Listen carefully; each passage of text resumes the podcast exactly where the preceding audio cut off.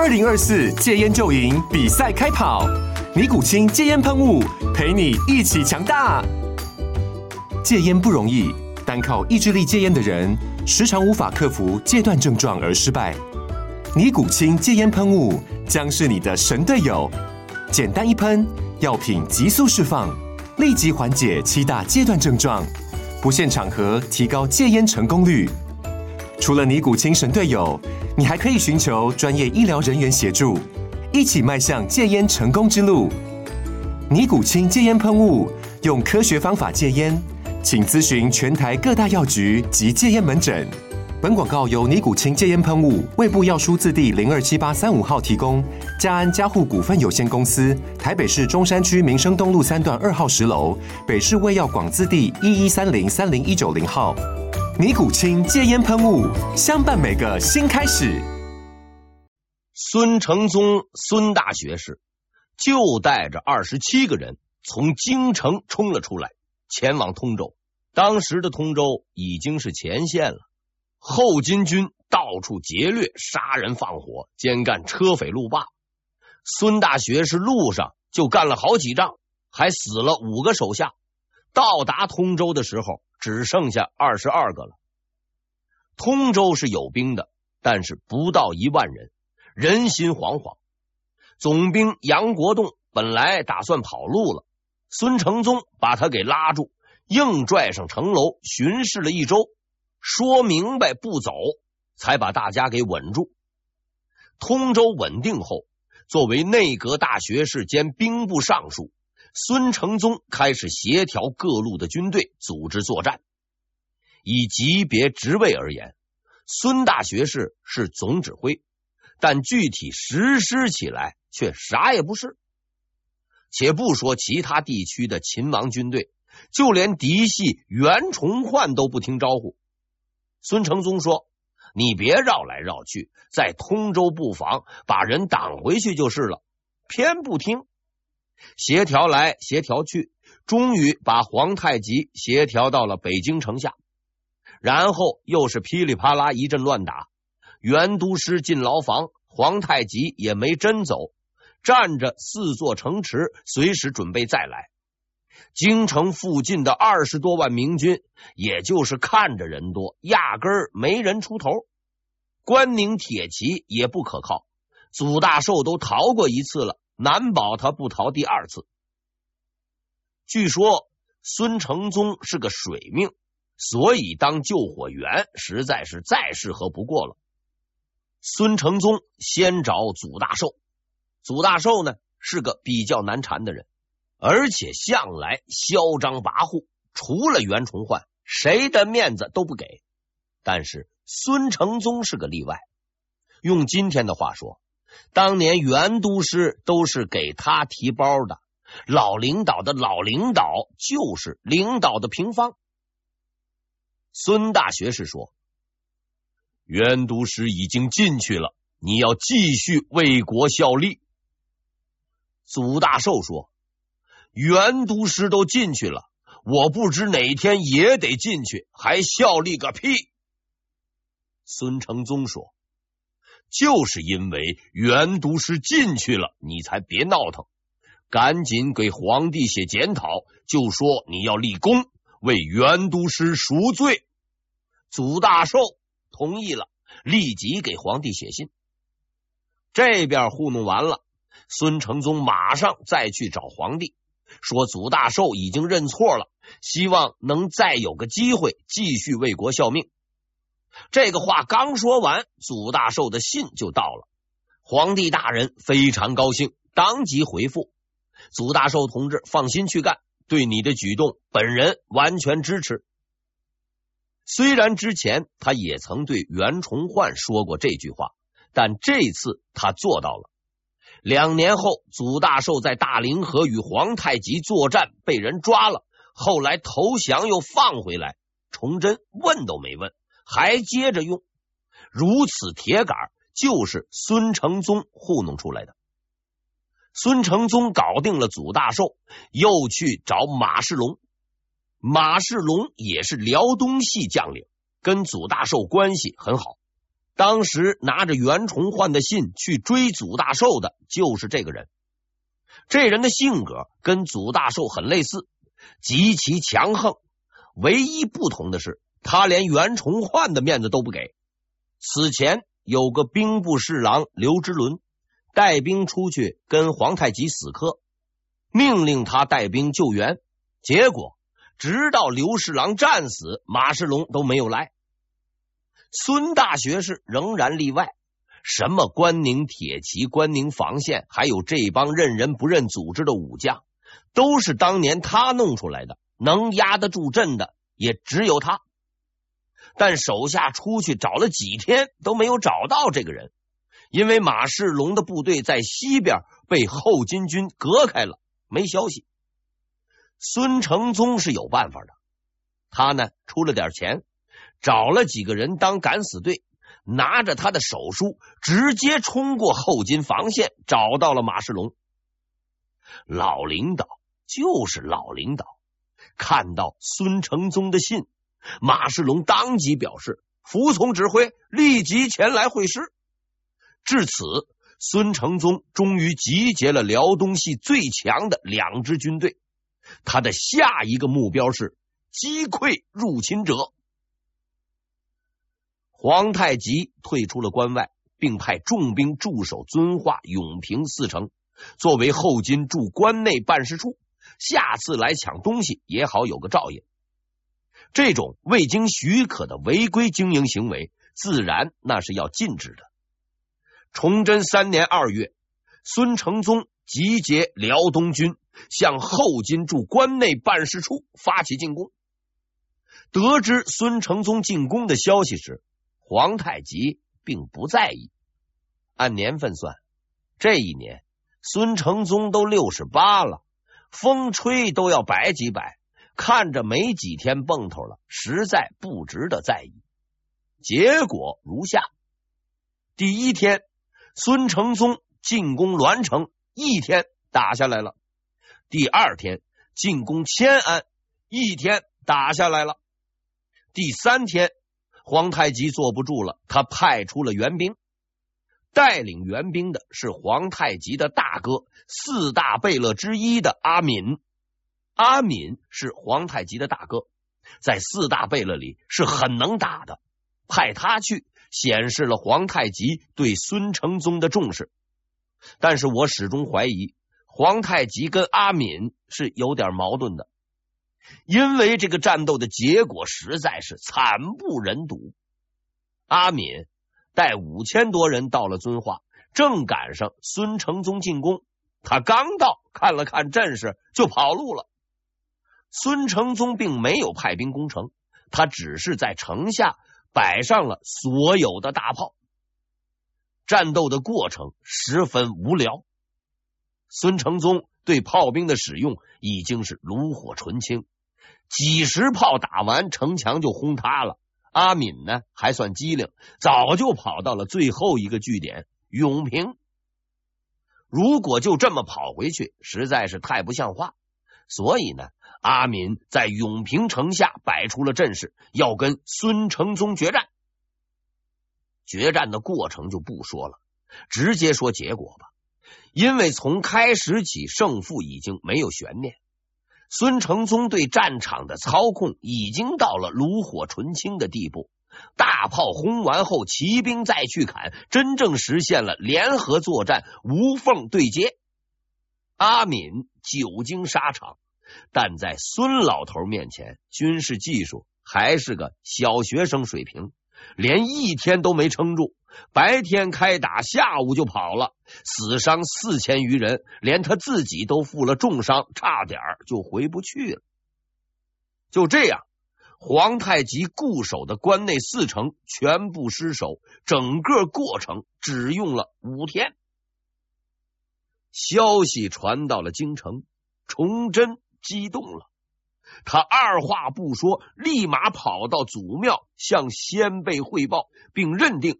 从今以后就靠孙承宗了，事情就这么样结束了。自崇祯二年十一月起，皇太极率军进入关内，威胁北京，沿途烧杀抢掠，所过之地尸横遍野，史称几次之变。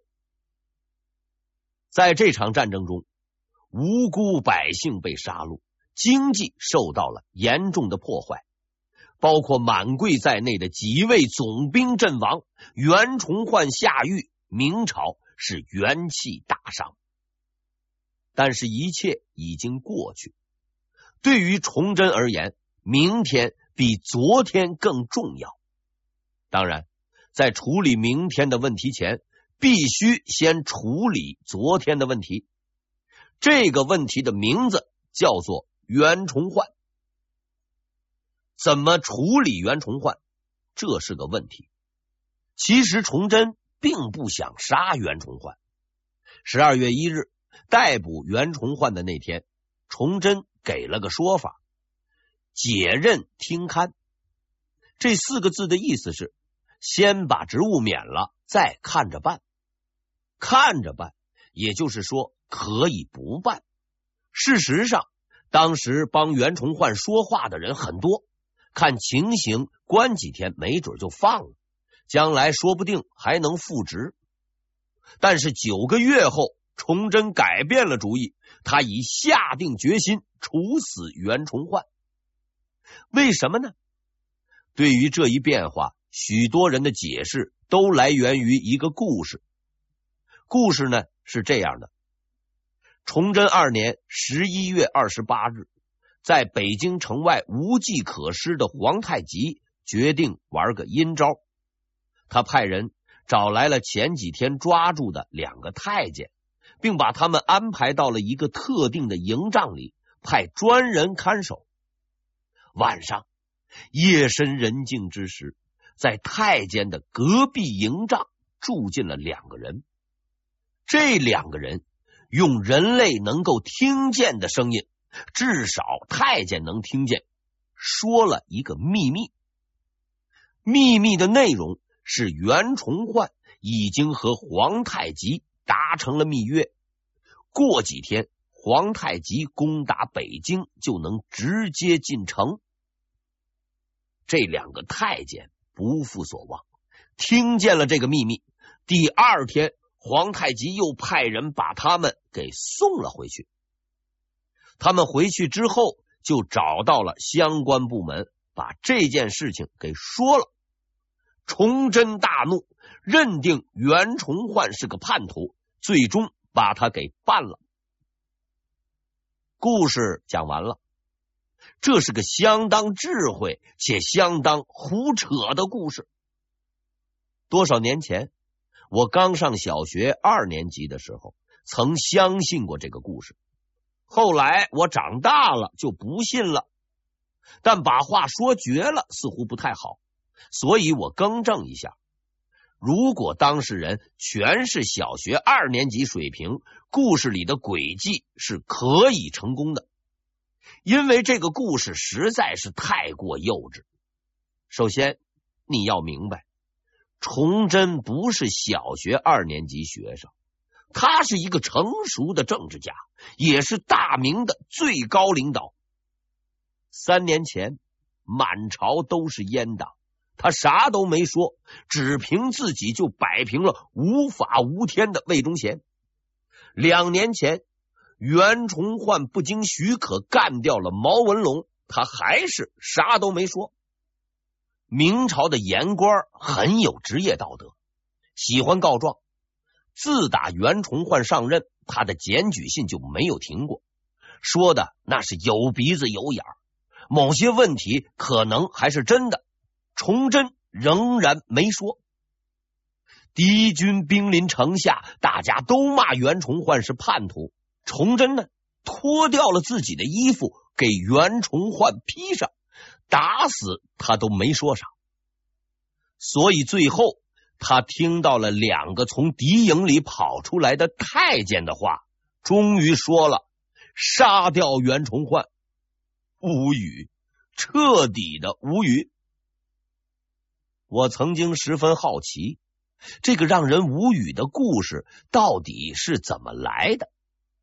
经过比对记载此事的几十种史料，我确定这个故事最早出现的地方是清军入关后由清朝史官编纂的《清太宗实录》。啊，我明白了。记得当年我第一次看清朝入关前的原始史料，曾经比较烦，因为按照常规，这些由几百年前的人记录的资料是比较难懂的，而且基本上都是满文。我虽然认识几个，但要是看懂，估计那是很难的。结果大吃一惊，我看懂了，至少明白这份资料说些什么。而且毫不费力，因为在我翻开的那本史料里有很多绣像。所谓绣像，用今天的话说就是插图，画工很好，很详细，打仗谈事都画出来，是个人就能看明白。后来我又翻过《满洲实录》，也有很多插图，比如宁远之战、锦州之战。都画的相当好，这是个比较奇怪的现象。古代的插图本书籍很多，比如《金瓶梅》《西游记》等等，但通常来讲，类似政治文书、历史记录之类的玩意儿，为示庄重是没有插图的。从司马迁、班固到修明史的张廷玉、二十五史，统统的没有。顺便说一句。如果哪位仁兄能够找到司马迁版的原始插图史记，或是班固版插图汉书，记得通知我，多少钱我都收。疑惑了很久后，我终于找到了答案：文化水平。后金是游牧民族，文化比较落后，虽说时不时也有范文成之类的文化人跑过去。但终究文化水平还是差点，汉字且不说，满文都是刚造出来的，认识的人实在是太少。但是这么多年都干过些什么事儿，必须得记下来呀。开个会、谈个话之类的，领导有什么新的指示精神，一个个传达下去太费劲儿，写成文字印出去，许多人呢又看不懂。所以就搞插图版的文件，认字的看字儿，不认字的就当连环画看，都能整明白。而在军事作战上，这点那就更为明显了。努尔哈赤、皇太极以及后来的多尔衮都是卓越的军事家，能征善战，但基本都是野路子练出来的，属于实干派。在这方面。明朝大致相反，孙承宗、袁崇焕都是考试考出来的，属于理论派。打仗这个行当和打架有点类似，被人拍了几砖头，下次就知道该拿菜刀还是板砖了，朝哪个地方下手更狠。你要是老在那儿当观众，很难有技术上的进步。所以在战场上。卷袖子猛干的实干派，往往比读兵书的理论派混得开。但是马克思主义告诉我们，理论一旦与实践相结合，就会产生巨大的能量。成功范例如孙承宗、袁崇焕等，都是旷世名将。皇太极等人及时意识到了自己工作中的不足，于是。他们摆事实、找差距，决定普及理论知识。去明朝找人来教，估计是不行了。所以教育的主要方法是读兵书。反正兵书也不是违禁品，找人去明朝采购回来，每人发上一本，慢慢的看。工作进行的十分顺利，托人到关内去买，但采购员到了地方就傻眼了。因为从古至今兵书很多，什么太公兵法、孙子兵法、六韬三略，且不说，光是明代兵书就有上百种，是出版行业的一支生力军。面对困难，皇太极们没有气馁，他们经过了仔细的研究比较，终于确定了最终的兵法教材，并且大量采购，保证发到每个高级将领手中。此后呢，无论是行军还是打仗，后金军的高级将领们都带着这本指定的兵法教材，早晚阅读。这本书的名字叫做《三国演义》。听到这儿，你其实没必要吃惊，毕竟《孙子兵法》之类的书比较深奥，到北京街上拉个人回来都未必会读，要让天天骑马打仗的人读，实在是勉为其难。当时《三国演义》里的语言大致就相当于是白话文了，方便理解，而且我相信这本书很容易引起后金将领们的共鸣。因为这个里边有插图，没错，答案就在这本书中。所谓对袁崇焕使反间计的故事，如不知来源，可参考《三国演义》之蒋干中计。综合上述资料，以皇太极们的文化背景，能编出这么个故事，也算是差不多了。但是更关键的。是下一个问题：为什么要编这个故事？这个问题困惑了我三年。一次偶然的机会让我找到了答案。我的答案，我认定这是一个阴谋，一个蓄谋已久且极其高明的阴谋。关于此阴谋的来龙去脉，鉴于本人为此思考了很久，所以我决定。歇口气儿，等会儿再讲。其实改变崇祯主意的，并不是那个幼稚的反间计，而是一次谈话。这次谈话发生在一年前。谈话的两个人分别是内阁大学士乾隆熙和刚刚上任的蓟辽都师袁崇焕。谈话的内容如下。乾隆熙问：“平辽方略如何？”袁崇焕回答：“东江关宁而已。”乾隆熙又问：“东江何解？”袁崇焕答：“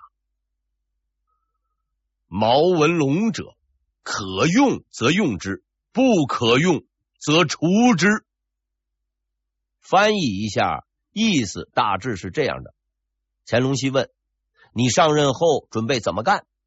袁崇焕答：“安顿东江和关宁两个地方。”乾隆熙又问：“为什么要安顿东江？”袁崇焕答：“东江的毛文龙能用就用，不能用就杀了他。”按说这是两个人的密谈，偏偏就被记入了史料。实在是莫名其妙。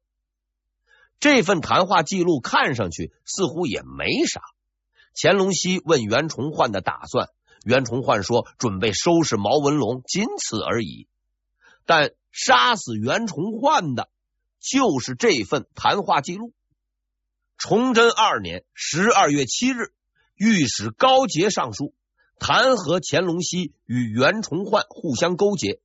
一番争论之后。乾隆熙被迫辞职。著名史学家孟森曾说过：“明朝有两大祸患，第一是太监，其次是言官。”我认为这句话是错的，言官应该排在太监的前面。如果太监是流氓，某些言官就是流氓二点零版本，文化流氓。明代政治风气实在是太过开明，为了保持政治平衡，打朱元璋起，皇帝就不怎么管这帮人。结果呢，脾气是越惯越大，有事说事，没事说人，逮谁骂谁，见谁踩谁，包括皇帝。到了崇祯朝，基本已经形成了有组织、有系统的流氓集团，许多事情就坏在他们的手里。在这件事情上，他们表现的非常积极。此后连续半年，关于袁崇焕同志叛变投敌，乃至于生活作风等多方面问题的黑材料是源源不断，一个比一个狠。许多后人认定，所谓袁崇焕投敌卖国的铁证，都是源于此。就这么着骂了半年，终于出来个更狠的。